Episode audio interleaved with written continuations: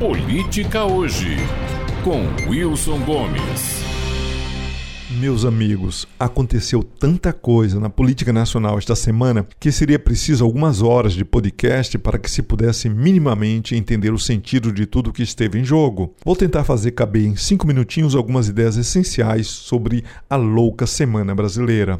É fundamental que vocês entendam que no Brasil estão funcionando alguns universos em paralelo e ao mesmo tempo. Tem esse mundo aí, em que estamos, vocês e eu, que soma as preocupações com a carestia, com o crescimento da miséria, a pandemia que não acaba e o desemprego, com as aflições diante da iminência da perda da democracia. Sim, nunca estivemos tão perto de perdê-la para o governo populista, autoritário e armado de Jair Bolsonaro como nesta semana. E tem o outro mundo, o dos 12% de bolsonaristas talibãs, cada vez mais radicais, compactos e fanatizados, que foram convencidos de que é sua missão histórica atacar os principais inimigos do presidente, que são, pela ordem, o STF, a imprensa e a esquerda.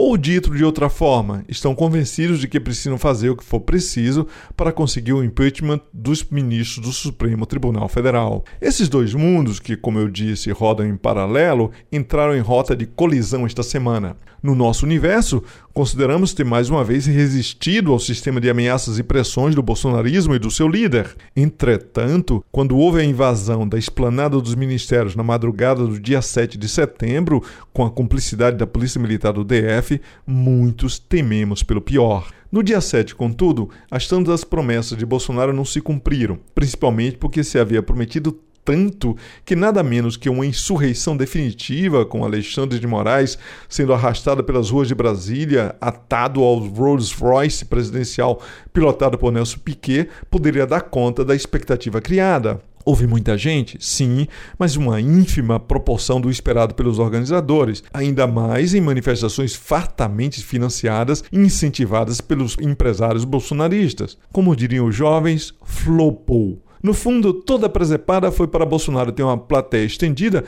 para dizer exatamente o que diz todo dia no seu pocket show no Cercadinho. Isso no nosso mundo. No universo dos militantes do movimento bolsonarista foi tudo muito diferente. Inclusive, até esta quinta, continuava esperando a tomada da sua própria Bastilha, quer dizer, o STF. Na madrugada, circulou pelas redes de comunicação paralela do movimento, via WhatsApp, uma fake news de que Bolsonaro teria destituído o Supremo Tribunal Federal. Isso chegou aos caminhoneiros que estão fechando estradas e foi recebido com entusiasmo. Vimos em vídeo o estado de êxtase da multidão. O anúncio foi acompanhado de buzinaços de caminhões, caminhoneiros se abraçando em lágrimas, clima de conquista da Copa do Mundo. Um deles, emocionado, sintetizou assim a razão para tanta felicidade. Meus amigos de todo o Brasil, a nossa luta e a nossa garra valeram a pena. Ficamos sabendo agora que o presidente da República resolveu que a partir de agora o Brasil está em estado de sítio. A multidão exultava. Outro caminhoneiro continua: Conseguimos o estado de sítio, vamos tirar os vagabundos de lá. Conseguimos tirar os 11, nós fizemos a nossa parte, participamos da história do Brasil. O que é o estado de sítio e por que ele teria o condão de fazer imediatamente desaparecer do caminho do presidente o STF é pouco provável que saibam. O fato é que aquele conjunto imenso de homens embrutecidos, de rosto castigado e português sofrível saiu de casa porque lhes lhe foi prometido que entraria na história como protagonista, que faria a revolução, removendo os obstáculos institucionais e pavimentando a estrada para Bolsonaro conduzi-los a um novo mundo.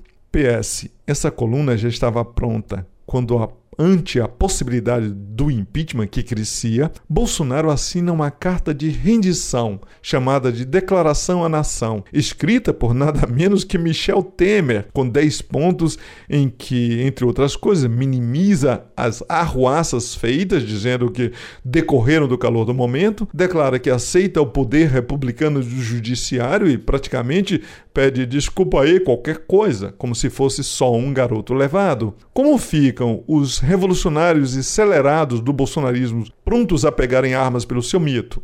Aguardem os próximos capítulos dessa tragédia política chamada Brasil. Wilson Gomes, de Salvador, para a Rádio Metrópole.